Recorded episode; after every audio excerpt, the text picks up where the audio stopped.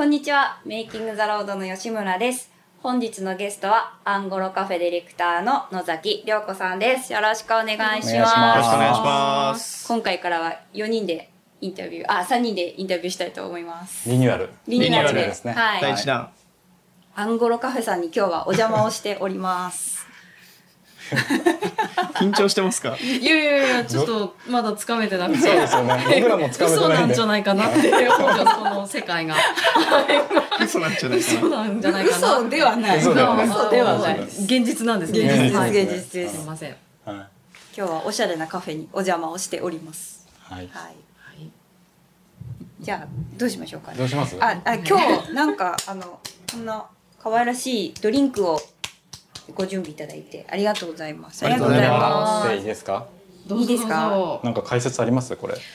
そうですね。あの、ヨーガっていうのは、もうイタリア人がこよなく愛するジュースメーカーで、へ結構、どうでしたかね ?50 年、60年の歴史のある。へーーへボトルが可愛いですよそうなんね。ですすよごくボトルが可愛くて。これにお花を飾りたいからくださいっていうー女子もいます。あ、うんそうなんだ。はい。あ、男子もいますうちで、うちでこれに花飾りました。そうなんですね。これなんですか？これ、これ、これは、あの、結構その、下トロトロななんですね。なんで下に溜まっていなるので、ど。あっちの人は結構よく振って、なんかトントントンってやって、パコって開けてますね。そうなんだ。じゃあ、いきます。いただきます。あ、置いた。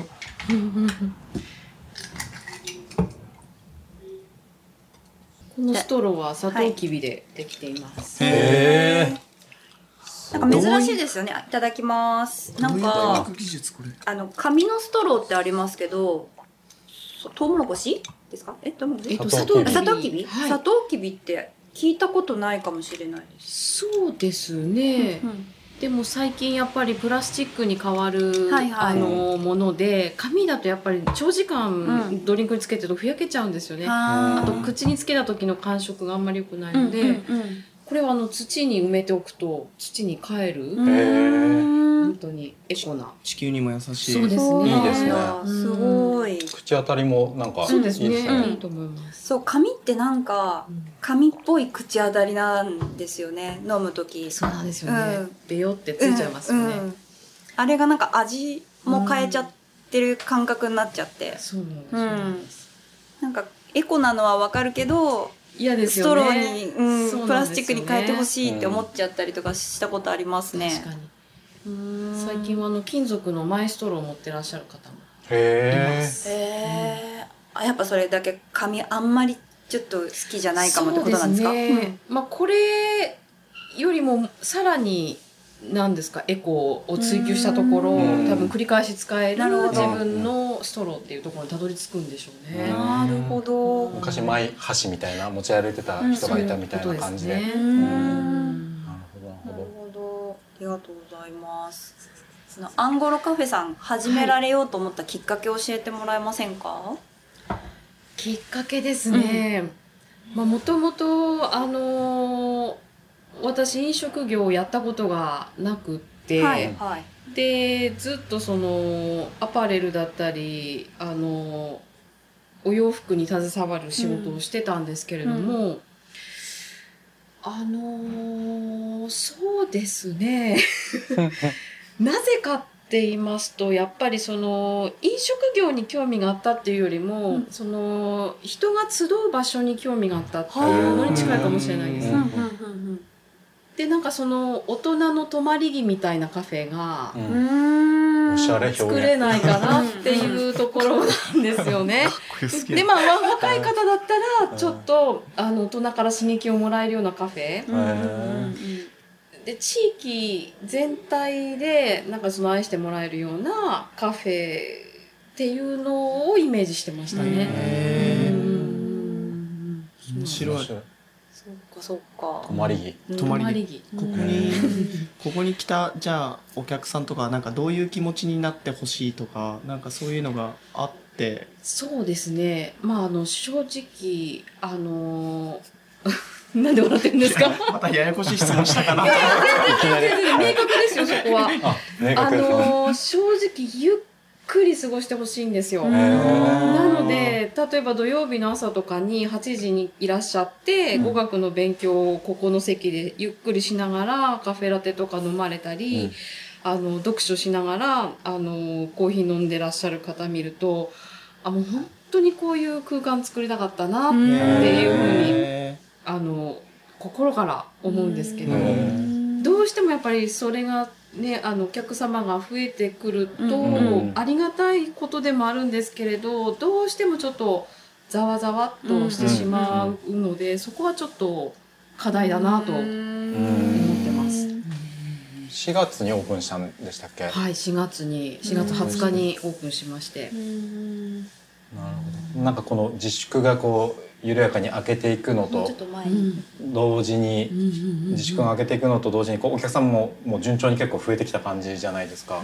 あのーす実は4月20日のコロナ真っ只中って、あの、スターバックスとか、うんタリーズさんとか、あの、そういうチェーン店のコーヒー屋さんもクローズしてたんですよね。うん。そうすると、やっぱりその金沢の方ってコーヒー大好きなんですね。そうですね。で、空いてるカフェがないかって言って、それで、あの、調べて、あの、いらっしゃっていただくお客様も、最初からやっぱり多くて、うん。なので、あのー本当にオープンした時からありがたいことに、うん。あのお客様には恵まれていて、でそれが本当にちょっとずつちょっとずつ今増えていってるってういうん。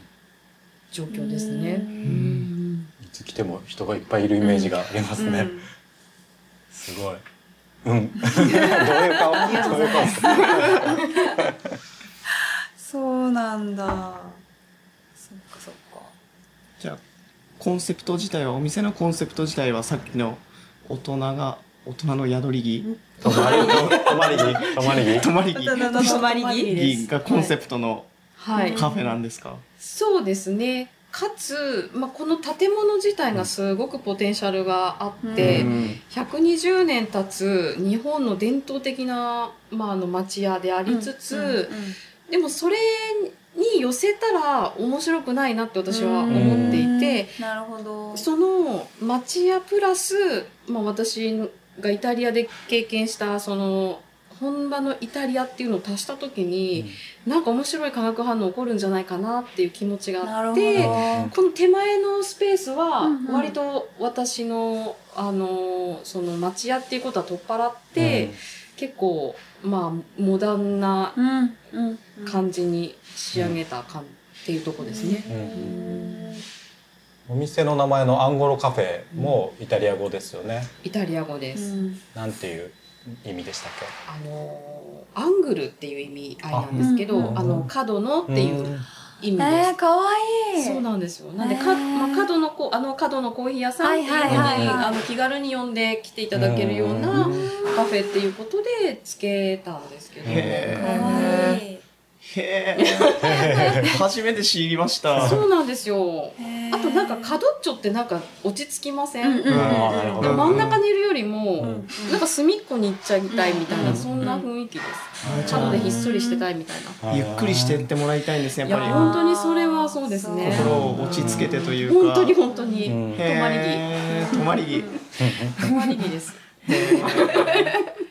実際にここのこの通り自体葛西地の通り自体がなんというか静かなちょっとある種独特な空間ですもんねな通りとそいううか。ですね。うん金沢駅からほど近いのに、うん。こんなに静かな街、うん。もうないと思います。うん。本当ですね。うん。なるほど。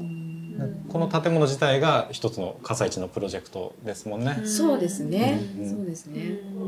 ここから派生して、たくさんのその方たちがちょっと注目してくれたら、よりいいかなってうん。思います。うん。いいですね。なんかそのちょっと話戻るんですけど、はい。お店の名前とかって、はい。こうまあオーナーさんだったりとかの思いがこう入ってる名前って多いじゃないですか。もちろん、んあのアンゴロってそのあの角のとかってのって思いももちろんあると思うんですけどなんかこうこうこういう思いがあってああいう思いがあってなんとかっていう言葉にしましたっていうのが結構多いかなと思うんですけど、そのあの角のっていう気軽に呼んでもらいたいっていううんなんかその気持ちがすごい可愛らしいなっていうか可愛かったですか？可愛かったですか、うんなんかこう自分のこう気持ち出すんじゃなくって、はい。人に親しんでもらいたいっていう。ああ愛してほしいみたいなよ、うんなんかその欲望、うん。言い渇方望してますね、うんはいはい。そうそうかもしれないですね、うんなんかすごい可愛いなと思いました。うん。ああよかったです。愛してほしくて仕方ない。じっくり欲しがり。りですよね。はい。うん。でも愛され要素結構満載うん。だと思いでもます。そうだと思います、うん。皆さん、うん。本当になんかおしゃれなカフェってどうしても入りづらいし長いしづらいうん。うん。うん。うん。らしいんですね、うん。なんですけどここはやっぱりその120年の持つなんかこうどっしりうん。包み込んでくれるような感覚があるので、どんなにおしゃれにしたところでなんか多分長いうんできるような落ち着いた空間になるみたいです。ちょっとした懐かしさみたいな。そうですね。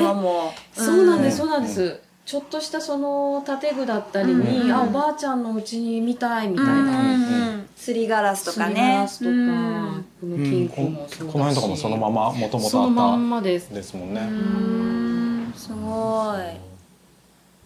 そういうところがこうゆゆったりな気持ちをね持ってってくれるっていうか、うんうん、すごい。可愛い。うん。あのこだわりたくさんあの、もう作る時からすごい涼子さんのこだわりポイントがいっぱいあったというふうに聞いてるんですけどこのアンゴロカフェのこだわりポイントいくつか教えてもらえますか、こだわりポイントですか？場所だけじゃなくて商品とかも含めて、うんああ。コンセプトでも何でもいいんですけど。そうですね。でもあの先ほども申しましたが、あの25の時になぜかイタリアに行かねばって思いまして、行かねばなぜかなぜか。ふと思いまして、7年ぐらい住んでたことがありまして、うんその時のそのイタリアの方々のメンタリティとか文化とかコーヒーに対するそのまあ気持ちっていうかあっちではコーヒーってもう本当に日常的なもので、うん。エスプレッソも朝起きたらもう行きつけのあのお気に入りのバリスタが入れたあの、カップのあのエスプレッソっていうのがあったりして、そういうのが素敵だなって思いましたしうん。本当に1ユーロとかでそのすごい美味しいエスプレッソが飲めるのでやっぱりその気軽に美味しいコーヒーを飲んでいただけるような場所にしたいっていうのが一つ。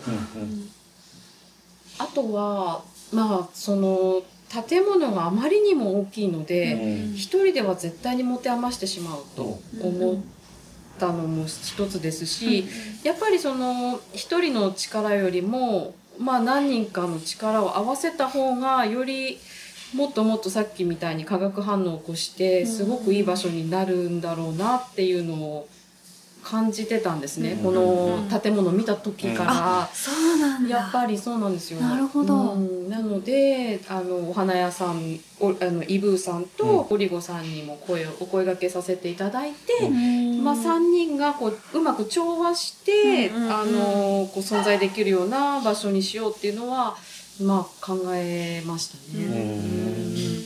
実際そのうん。あすみません。相乗効果って結構感じます？あお話に来た人がみたいな。す。ごく感じます。うん。もう今のところウィンウィン状態だと思います。うん。はい。いいですね、うん。やっぱりお花とカフェってつながってますし、でここで満足していただけたら今度はじゃあ奥って何なのっていうふうにお客様が興味示してくれて、うん。じゃあ今度行くねっていう、うんそういったうまく、あのー共存できてますうね。ん。素晴らしい。いいですね。ねなんかその建物見た時の、はい。なんていうんですかね、インスピレーションみたいなものってどんなだったんですか？でもあのもともとその、あの漁網店さんやったんですけど、うん。本当に大切に丁寧に使われてらっしゃったんですね。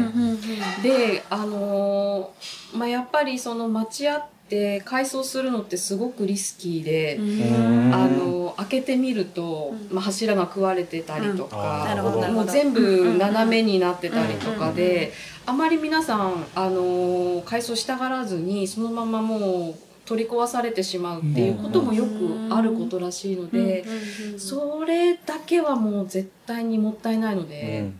してはいけないと思って、私が今、まあ、大切に預からせていただいてでまあまあ綺麗に、まあ、直してまた100年までも使えるように、あのしたいなっていうところからですね。うん。うん。なるほど。私もいただこう。すごいななる面白いほどなうんなんかゆっくりしちゃってあんまり次聞くことが 出てこんでか無言でもいいんじゃないでしょうか。無言でそのまま過ごしてしまいそうな。ぜひ、そう、それが希望なんです。なるほど。なんか聞きたいこといや聞きたいことっていうさっき涼子さんのお話聞いてて、うん。あの涼子さんは多分そんなに大きいことを目指してないと思うんですけどさっきのそのイタリアの毎朝あのお気に行きつけのお店行ってエスプレッソ飲んでって話聞いてるとなんかここがそういう場とかになったりとかししていったらすごくいいなと思っていてそういう場になっていくとなんか一人一人の本当にライフスタイルがこうちょっと変わっていくといううん。か習慣がやっぱ変わっていくような気がするのそうでね、まさに。なんか朝の落ち着いた時間があのアンゴロカフェがあることによって一人一人こうできていくとかってなっていくとそれってなんかすごいことだなっていう気がして。そうなんですよね。なんでまあ、ただ一つのカフェがオープンしただけの話なんですけど、うん。それがその方のライフスタイルにちょっとだけ入り込んで、うん。その習慣がまたその後の、まあ、お仕事なり、はい。その方の生活に絶対的にいい影響を与えることができると思うので、うんそれは、うん、うん。よかったなって思います。うん。ああいうオープンできて。は い本当ですね。うん。それなんかすごいことだなと思って、うん。うん。うん。そうですよね。なかなかこういう雰囲気のカフェうん。ないですもんうねん。ないですよね。そううんうん。なかなか。うん。なぜか行きたなか。なかくふと行きたくなるっていうか行きやすくもあるし、うんって感じですね。うんでもそれを考えると、なんか提供するものはが美味しいっていうことはもちろんなんですけど、うんうん。そこにやっぱり人って絶対だと思ってて、あの心地よい空間を作るのは人だと思うので、私たちスタッフもあのまああの嫌じゃない程度にお声掛けしますし、ほんのちょっとだけプライベートなことも聞いたりもしますしなるほど。うんなるほど。そうなんです。本当に生活の一部になってほしいので、なんかそんな当たり障りのない接客はしないですね。もうちょっとぐっと入り込んだりもします。うん。い嫌だうんな、嫌なんだろうなって思ったらそのあうんの距離は取りますけど、そこはちょっとお客様の距離感っていうのはちょっと近いかもしれない。うん。なるほど。それはなんか前職のファッションの時と比べてももう一歩踏み込んでる感じですか？いえ、あのーそれはもう前職の教えですね。やっぱり、ううんん、フレンドリーでいなくてはいけないということではないですけど、なんですかね、お客様に対して質問を投げかけて、うん。で、その答えで、そのお客様の生活を知るっていうトレーニングをずっと受けてたので、そうなんです、そうなんです。それは本当にありがたい経験で、うん。今でも生かされてますうね。好みだったりとか、そうです。今どういうことを考えてるのかだったりとか、そうなんです。あうんそうなんです。えーじゃあ今度から来た時注文するのやめて 涼子さんに何僕飲んだらいいですかねって お聞くのが一番なんかそれが良さそうな気がしますね。そうですね、うん。そうですね。聞いてくださ、はい。聞いてください。今日こんな気分で来たんですけどあおすすめありますか？とかなんかそういう感じで注文の仕方が。できたらうん。いいですね。そうですよね。なんかちょっと甘いものを飲みながら読書したいんですけど、なんか出してくださいみたいな感じでも出してもらえるんですよね。出しああーます。素晴らしい。喜んで。う。ん。喜んで。喜んで。そうなんですよね。なんかこうここら辺に座ってこう涼子さんとかが接客されてるのを見てて、ーうん。あんまりこう待ち受けの接客そのカフェの接客の感じあんまりしないっていうか、うんかといって営業とか販売っていうほどあ行き過ぎてもない、もってもその真ん中ぐらいにいい感じにいる感じはして、確かに。うまいなと思いながらいつも見てるって感じですね。にやり。にやりとやり。何なんでしょうね。でもなんか、あんまりなんかこんなこと言うと、あの、その経営者、まあ経営者ではないんですけど、経営者としては失格やと思うんですけど、あんまりその売り上げとかは全然かん気にしてないというか、なんかどうでもよくって、来てくださる方がただただ心地いいと思ってもらえることだけを考えてるかもしれないです。そこだけ。だから本当にいいと思ってるからおすすめしてるんですもんね、ある意味。そういうことでもない。そういうこと、それは違う。そうですそうですそうです。そうです。まあそういうことですよ。おいしそうです。そうです。そうです。そうです。そうです。そうです。気持ちいいかそうか、す。ごいな。なんかこのななんなんて言うんでしょう家具というかはい。もうす。ごいこだわって選ばれたって聞いたんです。けどそうです。ね。こだわりました。んはい。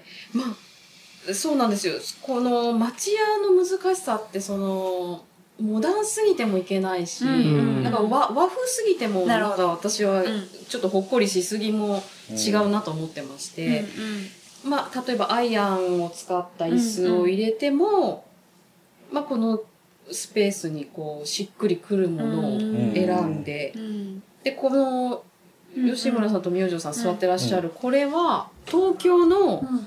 あのー教会から出た、チャーチベンチって言って、あの、お祈りをしていたはいものを、古いの見つけてきて、置いたんですよ。えどちらで見つけられたんですかこれは？これはネットで、あへ本当めちゃくちゃ一生懸命探したんですねじゃあもめうちゃくちゃもう、わーっと探しまして自分のイメージに合うものを揃えましたね。すごい。だってこのあのテーブルの天板とそこの天板同じですよね、そうですね。うんうん、カウンターみたいにここ今なってるんですけどこれはあの山岸さんって言ってあのそのあのもうその筋ではもう有名な有名なもうすごい素敵な職人さんがわーっとやってくださっうてん職人技です。あそうなんですね。じゃあオリジナルというか作っていただいたものっていうか。そうなんです。あそうなんはそうなんだです。すごいへえ足足は？足はうん。ネットで、わー。まだネットでは。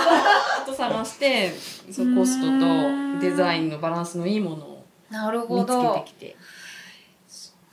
いやだってネットで探してきたものにつけてもらったってことですよね。そういうことです、そういうことです。うわーそれなかなか聞いてくれる職人さんいないんじゃないですかよ。いやそれはもう涼子さんのなんかもそうかもう交渉しれないです。力かもしれない、うん。あ、うん。でもそもそも、うんうん。その建築してくださったのが橋本造園建築の橋本さんっていう方なんですけれど、うん。もう本当に町屋を改装させたらもうピカイチの、へあの建築家の方ですっごくお世話になって、うん。でもうすっごい素敵なあの内装にしてくださって、うん。でやっぱりその橋本さんがご紹介してくださる、まあ、その職人さんたちもやっぱり素敵な方ばっかりでなるほど。例えば私このあ全然映ってないですけど、うん。この扉、うんあの殴りって言って、うん。その木の表面をガッガッと荒削りしてるんですけど、はいはいはい。こういうのを安くなんとか作ってもらえないかって言ったら、もうその大工さんが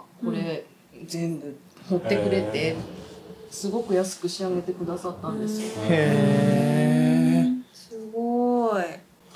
インスタの話を聞きたいんですけど、うんインスタすごいすごいじゃないですか。インスタどうやってるんですかっていうかなんかすごいんですよ。インスタみんなフォローしていただきたいんですけど、アンゴロカフェの。すごいかっこいいですよね。なんかもう安定感がすごいんですよ。毎朝インスタ開くとアンゴロカフェが僕の場合一番上に出てきてて、なんかもう迷わず「いいね」押せる感じのあいい感じのことがいつも。あれななんですかね？なんかね「なんおはようございます」から始まってなんか「今日はこんなのいかがですか?」みたいなのあるじゃないですか。すかね？はいあの感じ。あれいいあれいいな写真とと思いながら。文章のそうそうそうそう。このうん感じ。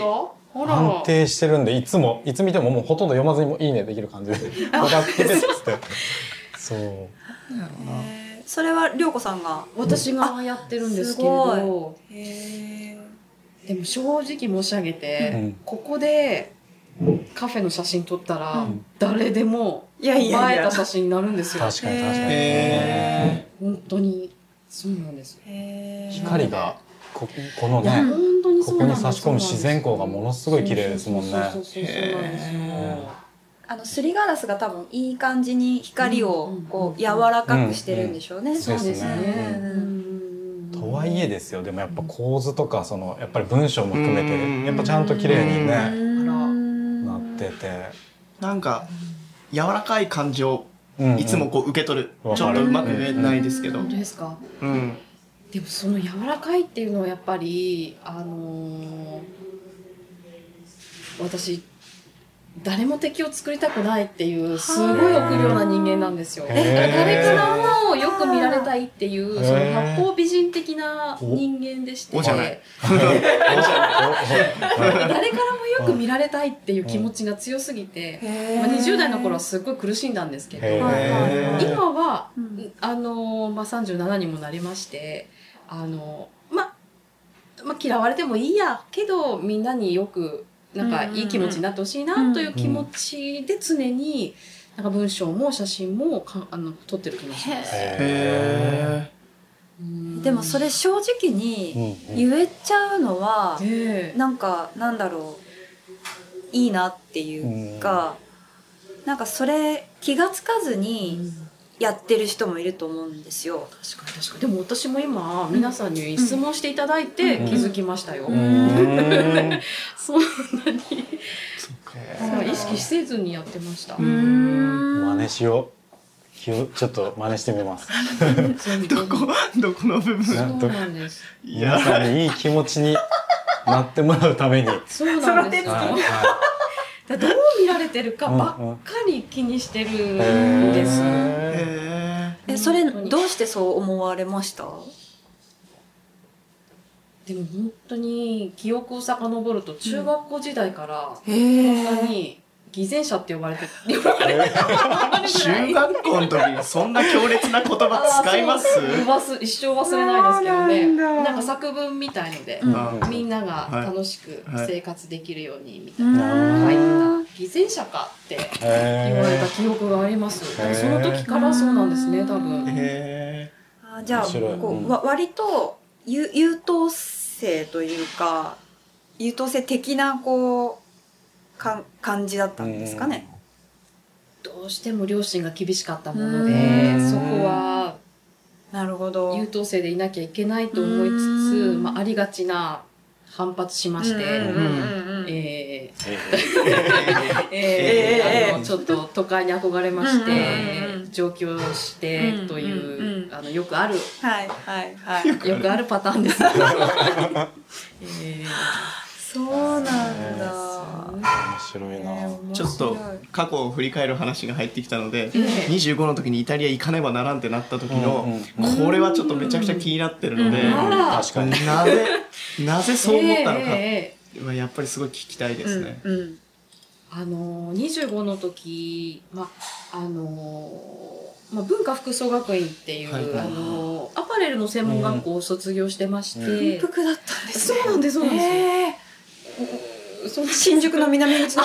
おお、そうなんですね。はいは、はいい。そこに通ってまして、うんうんであの卒業してからそのアパレルの企画の会社に入ったんですけれども、うんうんそこでやっぱりあの市場調査という名目で、うんうんあの会社からあのミラノにうんミラノとあのパリに、あの行かせていただいたことがありまして、はいはい。でその時に、まあ、あの上司のおじさんが、まあ、ちょっとその市場調査も、まあ、ひ一段落終えて夜、まあ、ちょっと一杯飲んでる時にイタリアの男の着こなしっていうのはやっぱりかっこいいなってぼそっと言ったんですね。うん。で俺が女だったら絶対イタリア行くって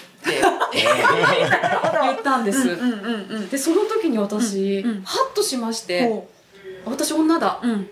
イタリア行かなきゃって。なんかもうそうだ京都行こうみたいへー。それです、へー。まさに、まあ、その時ちょうどここでこんななんかことしこんなことと言いますか、うんうん。そのやっぱりあのアパレルって言ってもいろいろありまして、あのその市場で売れてるものを買ってきて、はいはい。あのちょっとも模造しまして、安い生地乗せて中国で安く作るみたいなあのことをしていた会社だったので。ちょっとこれでいいのかなというモヤモヤもあって多分その上司の言葉で吹っ切れてしまったんでしなるほど。うょうね。それでそっか。そっかみたいな。そうなんです。うん。行っちゃおうって、あうん。のー後悔したくないと思って、で、会社を辞めて、で、ちょっとだけ語学勉強して、うんうん。それでイタリアに25の時に立ちましひゃー。そうやってお仕事決めていかれたのかもうとにかくそうもうそうだあれで京都行こうじゃないですけども、まイタリア行こうみたいな感じでた。行っちゃった、うんまさにそうなんです。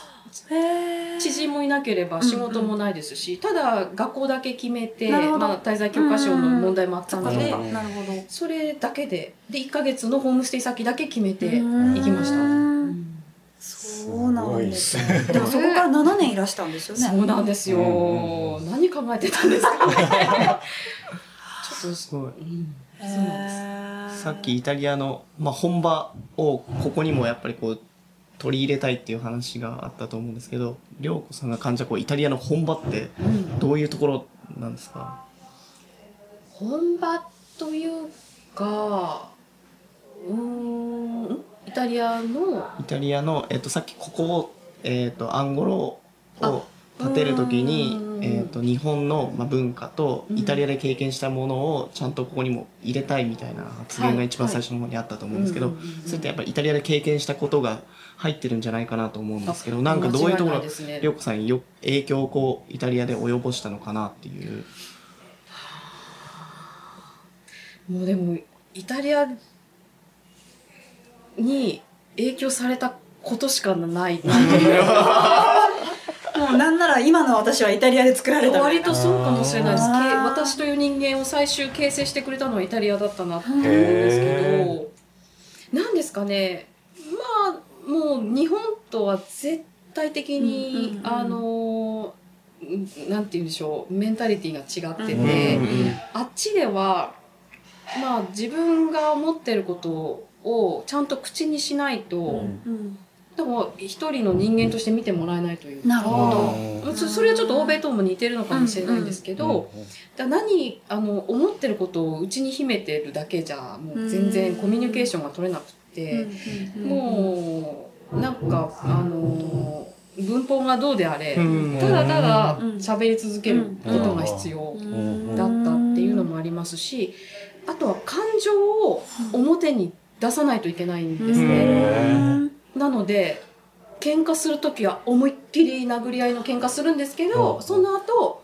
もうなんかもう、アミーチ、アミーチみたいな、アミコ、アミコみたいなすぐ仲良くなって、元通りみたいな。あそうなんですね。でも日本では、殴り合いの喧嘩をするイコール絶縁じゃないですか。うん。だからそういう感覚は、あのー最初は戸惑いましたけど、うん。徐々に慣れていったっていうのはありますね。喜怒哀楽がじゃあ結構はっきり。激しくしないと分かってもらえない。なるほど。というのがあります。面白いですね。なんかその、こううん感情をきちんと伝えられないと一人前と認めてもらえないみたいなところってすごい面白いですね。そうですね。うん。それは本当に、あのー学びましたし、うんでも実現したいんだったらもう動かないといけないし。なるほどうんそうなんですよ。ということも学ばせていただいたと思います。うんなるほどなんかきっとそういうところがこの家具一個にもこだわろうとか、うんそのマスああちらにちょっとマシンすごい立派なマシンあるんですけどマシン一つもこういうのにしようとかっていう、うんそういうところにこう出てたりしますかね？そうなのかもしれないですね。うんでもなんかあんまりそのこれと思ったことに対しては妥協ができなくてなるほど。うんそれ以外はもうどうどうでもいいんですけど、うんうんうんこの町屋を絶対的に素敵な空間にしなきゃいけない。あのみ皆さんが誰しもが素敵だねあのおしゃれだねって言ってもらえる空間にしなくてはいけないっていうことに関して妥協ができなかったですね。なるほど。えっとまあこれ「お仕事図鑑」っていうコーナーっていうかお仕事図鑑なのでカフェできっと働きたいっていう方って結構多いと思うんですようんカフェってやっぱ人気のお仕事だと思うのでんカフェで働くっていうことをうん涼子さんがどう思ってらっしゃるのかっていうことを伝えていただければいいかなっていうのとあとオーナーカフェのオーナーやってみたいってこう自分でカフェを経営してみたいっていう方も結構多いと思うので、なんかそういう方に向けてなんかアドバイスとかアドバイスというかまあ今自分が感じてることとかを。伝えていただければ。はい。でもやっぱりそのいいろんなカフェがないと面白くないって思うので、うんやっぱりもしその、あのカフェのオーナーとしてやってみたいと思ったならば、もうちゃんと下調べをして妥協をせずになるほど。自分の、まあ、お家のようにうん。人をおもてなしお客様をおもてなしできるまでのレベルに持ってってオープンしした方がいいんじゃないかなっていうのは思いますね。なるほど。で私はどちらかというとコーヒーでも何でも誰が入れてくれたかで味ってやっぱり全然あの違ってくると思っているので。どんなに苦いだけのコーヒーでも大好きな人が入れてくれたら、きっと美味しいと思うので、そういったところもあのーまあ大事なポイントなんじゃないかなっていうふうに思います。なるほど。ありがとうございます。よろしいですか、はい、ということでございます。はい。じゃあ締めますか。はいでは本日のゲストはアンゴロカフェのディレクターの野崎涼子さんでした。どうもありがとうございました。ましたねー